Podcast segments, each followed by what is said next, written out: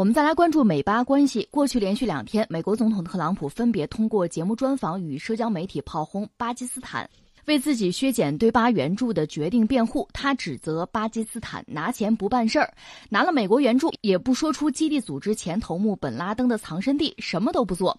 当地时间十九号，巴基斯坦总理伊姆兰汗通过推特回击特朗普称，为了参加美国的反恐战争，巴基斯坦损失严重，巴基斯坦受够了当替死鬼，我们也不是美国在阿富汗失败的替罪羊。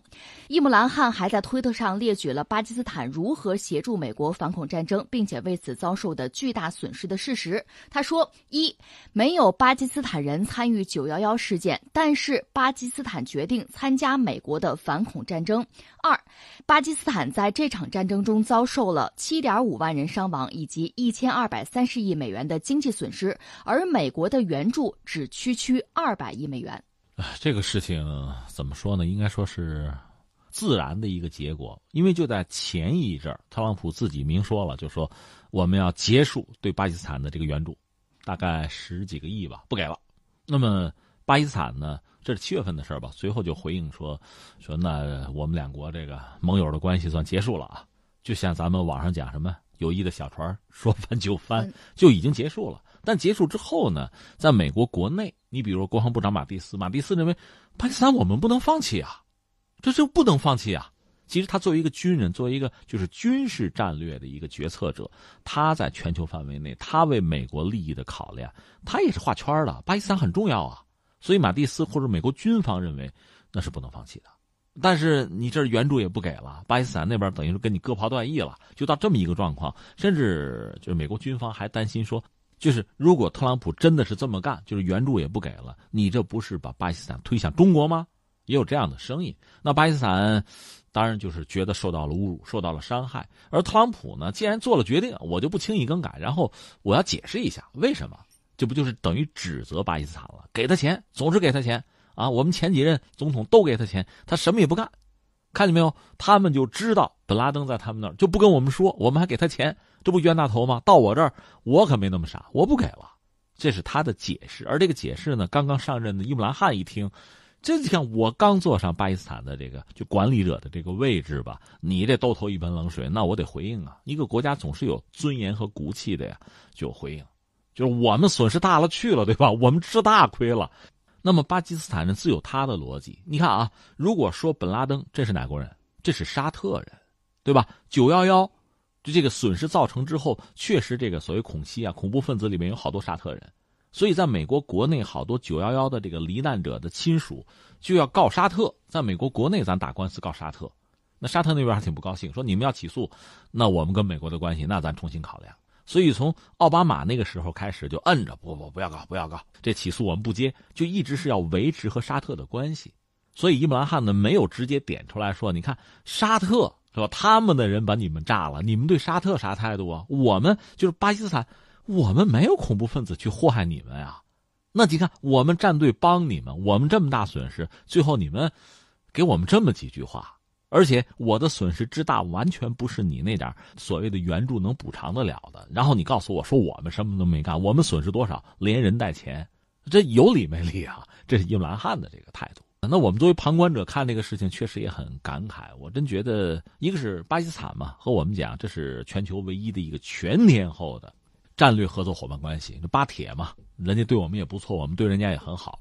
其实说起来，这段历史吧，就是巴、中再加上美，你要愿意把什么印度啊、把苏联、俄罗斯算上也行啊。主要是这三国，《三国演义》是非常耐人寻味的。应该说，巴铁巴铁最早，巴基斯坦跟咱们没什么关系，如果有关系，也不是什么特别好的关系。这就从巴基斯坦建国开始吧，就是四十年代末的时候，印度独立。印度独立呢，印巴分治，这是因为，在印度这个地理概念的印度里边啊，印度其实一直没有一个真正的统一。当年，呃，丘吉尔曾经说过，说印度就是个地理概念嘛。当时英国把印度就殖民了，印度成为英国的财政很重要的一个来源，就是他那个女王王冠上的明珠嘛，就是拿钱。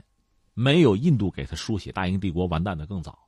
这样呢，打了一战，打了二战，到最后，人家印度要独立，这边英国一看也控制不住，就独立吧。而在这个印度，我们说地理概念印度里面，它有很多邦啊、土邦啊，它里面有大量的穆斯林，他们也想独立建国。他们的领袖叫真纳，所以最终呢是没有办法搞成一个国家，搞俩吧，印巴分治吧。印度和巴基斯坦等于说是两个国家几乎同时是建立。这是英国人最后那个蒙巴顿，蒙巴顿勋爵，他最后是拿了个蒙巴顿方案。当然，这个方案是他只是手下人干的哈，就是把这个俩国家咱分一下。嗯，把这个地图嘛画一下，就分家。这个家分的是非常烂。到现在有两种说法，一个说法是英国人实在是不懂当地的这个环境啊、风俗啊，他们是从本土找了个学者，就英国本土找了个学者，说这个人呢和双方和印度和巴基斯坦都不熟，就是你没有个人感情在里边，你不可能偏向谁哈。关小黑屋里自己拿铅笔就画，就真的闭门造车。那他画出来这个地图。按这个地图分家，这位仁兄说自己连报酬都没有拿，就跑回英国去了。他知道他一走，这背后就刀光剑影啊，肯定血光之灾。他那个什么也不知道，就在地图上作图画的那个两个国家要分家呀，哪儿那么搞？那不就造成非常大的混乱吗？这是一个说法。还有一个说法，本身英国，你看他在很多地方，他殖民过的地方，他最后都搞这么一出，他留下的往往是彼此之间复杂的矛盾啊、冲突啊，到现在也弥合不了的问题。包括中东，那和他有很大的关系，到现在闹成这个样子，这就说是英国当时最后导致印度巴基斯坦一分家就打仗，原因就是那个克什米尔问题，我们就不多做解释了啊，就是打起来了，就这么一个状况。但是印度国力强大啊，巴基斯坦小啊，而另一方面呢，除了他们俩以外，在全球格局你再看，当时就是美苏冷战，二战之后美苏冷战，大家都在这个画圈圈哈，建群啊，拉朋友，就这么一个状况。印度当时是倾心于苏联的。尼赫鲁当时说：“我要搞社会主义，我要跟苏联走，等于说他是往这边这个阵营走，反帝，而且他要做什么呢？第三世界的领袖，就搞不结盟运动，我要做领袖，这就站在了就是美国呀、英国这帮帝国主义国家的对立面去了。那你这么一搞的话，巴基斯坦一看，那我可以考虑跟美国走近一点呗，对吧？你既然印度往苏联那边靠，那我只能往你的这个对立面那边靠了。那美国一看，求之不得，正好啊，对吧？来，你过来吧。”等于说这样就画了画了圈就建了群，大家各自就加入。那么中国当时什么角色呢？四九年以后，我们当时毛泽东说叫一边倒嘛，我们是社会主义阵营，所以我们和苏联关系是不错的。另外呢，那和印度同为大国，发展中的大国，又是遭受西方列强的欺侮的国家，彼此之间呢是有好感的。我们说这个第三世界国家凑在一起的话，那咱们都算吗？印度要做第三世界的不结盟运动的领袖，中国因为和一些国家签和苏联签那个同盟条约了，就友好条约吧。嗯，那我们是支持印度来做这个事情，搞这个运动啊，当这个领袖没有问题。这样我们和巴基斯坦的关系，那不可能好啊。等于说分属两个不同的阵营。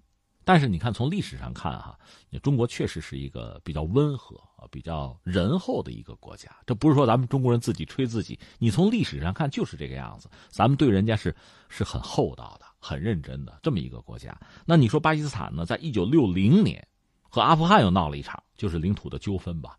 这一下子你说两面受敌了，那边有印度，这边有阿富汗，这咋整？另外和美国的关系逐渐也出问题了。所以我们要说呢，在巴基斯坦和美国的关系上，你看他们俩这个关系史啊，你会觉得美国特别的功利，特别的就是就事论事这叫用人朝前，不用人靠后，真的是这样子。原来是拿巴基斯坦去克制这个印度，后来你看到六二年呢，印度和中国不是有一个边境战争吗？当时就出于各种考虑呢，苏联和美国都开始接近和讨好印度，都开始援助印度，印度等于左右逢源，因为美国是希望一看。印度和苏联走近了，我得把他们俩撬开啊，对吧？我要对印度好一点，就成这个样子。这一下子，巴基斯坦就成为弃子儿了。也不是说美国和他就搞得特别僵，但总的来说就不冷不热了，因为你对印度好了嘛。那巴基斯坦当时就压力很大，那儿还有阿富汗呢，这不都搞翻了吗？那么和中国搞好关系、修好，就成为他唯一的选择。而中国呢，出于这个不管是区域的考量，还是全球的地缘格局、地缘政治的考量，和巴基斯坦也走得比较近。给他帮过忙，否则的话，他在这个几次印巴战争之中，确实会面临非常大的这个危机，就是这么一个状况。那逐渐呢，就所谓日久见人心嘛，走的就很近。所以你看，在全世界范围内，哈，巴基斯坦，你看他空军就很有意思，他现在用的枭龙，以前用的歼六，它有一种涂装，这个涂装就是国旗涂装，一边呢是巴基斯坦那个国旗，就星月旗哈，那个绿的；一边是中国的那个五星红旗，红的。这在全世界范围内不多见，就是人家这个涂装把两国的国旗刷在一起，以示亲近。这是巴基斯坦。但是像我们中国这样的国家，确实不是一个很霸道的国家，不像你看有小孩子哈，你跟我好，不许你跟他好，不是这样的。那巴基斯坦还会有自己的一帮朋友，他本身作为一个伊斯兰国家，人家有一个圈。这个我们都要尊重。另外呢，他和美国的关系其实一直也还维持，所以你看到这个七十年代，七二年尼克松访华之前，这个他的国务卿就是基辛格是偷偷先到中国来搭桥嘛，是从哪儿来呢？就是从巴基斯坦过来的。所以当时呢，这个关系就很微妙。但总的大格局上呢，巴基斯坦和美国的关系不是很亲近，因为美国想对印度示好，就带来这么一个状况。但是格局在七十年代末，一九七九年又发生了变化。就所谓西方圣诞节前一天吧，八万大军，苏联八万大军就打下这个阿富汗，这一下子这个格局就又变了。因为苏联一直想南下，想印马印度洋啊，想拿下阿富汗。现在俄罗斯阿富汗是不交界了，以前那几个斯坦不都是苏联的加盟共和国吗？就打阿富汗，这一下子巴基斯坦又紧张了。这这打下他来，我挨着他呢，这我怎么办？那么苏联对我是不是也有野心？而这个时候呢，西方国家出于就是冷战的考量嘛，又觉得巴基斯坦很重要。一方面呢，它挨着这个阿富汗嘛；另一方面呢，阿富汗所谓的这个圣战者游击队什么的，如果在阿富汗不能容身的话，可以退到巴基斯坦来。那么巴基斯坦成为这些游击队抵抗苏军的大本营、大后方，那就书写吧。通过这种方式，西方国家就甚至全球的反对苏联扩张的这些国家，都可以把巴基斯坦作为盟友，就等于说从那儿提供对阿富汗的这个圣战游击队，拉登其实就那时候过去了嘛，提供一个对他们的一个帮助。那实话实说，如果没有这个后援，没有这些帮助，就靠在阿富汗境内的就这个圣战者游击队去抵抗苏军，难度很大，因为武器差距很大。最后呢，等于说阿富汗的这个游击队。在巴基斯坦得到了就类似我们加个引号哈八国联军式的帮助。你比如说药品，日本人给的，呃，苏联有一次截获了，就有一个补给站什么，就看到这些东西了，呃，药品啊，武器啊，就各种各样帐篷啊，包括什么就是当年的那个时候冲锋衣什么的，所有的东西都是非常多的国家凑到一起的。最后呢，阿富汗打了十年，苏联一脚踩进去，到八九年实在盯不住了，那撤军吧，撤了之后就一年解体。这是苏联那个状况，等于说在遏制苏联的就是扩张，呃，在保证阿富汗的游击队对苏作战这个过程之中，巴基斯坦又站在了西方，而且是起了极端重要的作用，因为它挨着嘛，你换别人是鞭长莫及嘛。那么美国当时也投桃报李，给点好东西，呃，F 十六战斗机，巴基斯坦拿到四十来架，这就算是对他的这个算是回报或者叫奖赏吧，这么一个状况，双方关系当时有一个蜜月期。呃，我们也讲过，就是美国对很多类似第三世界国家呢，他们军方之间会有一些特殊的渠道和联络，所以巴基斯坦像三军情报局啊，巴基斯坦军方和美国的相应的这个机构也都有沟通的管道。这我们再扯一句，巴基斯坦本身嘛，这个国家确实比较特殊。其实全世界范围内啊，这一二百国家，你真的看一看。就类似美国、类似中国这样的国家还真不是很多。大量的国家，它的中央政权吧，对这个国家的管理和控制，其实其实是很艰难的。你像巴基斯坦这样的国家，它还有大量的部族，它那个中央政权能控制住的，无非是这个国家相对比较富庶的那些地区，还有大量边远的地区。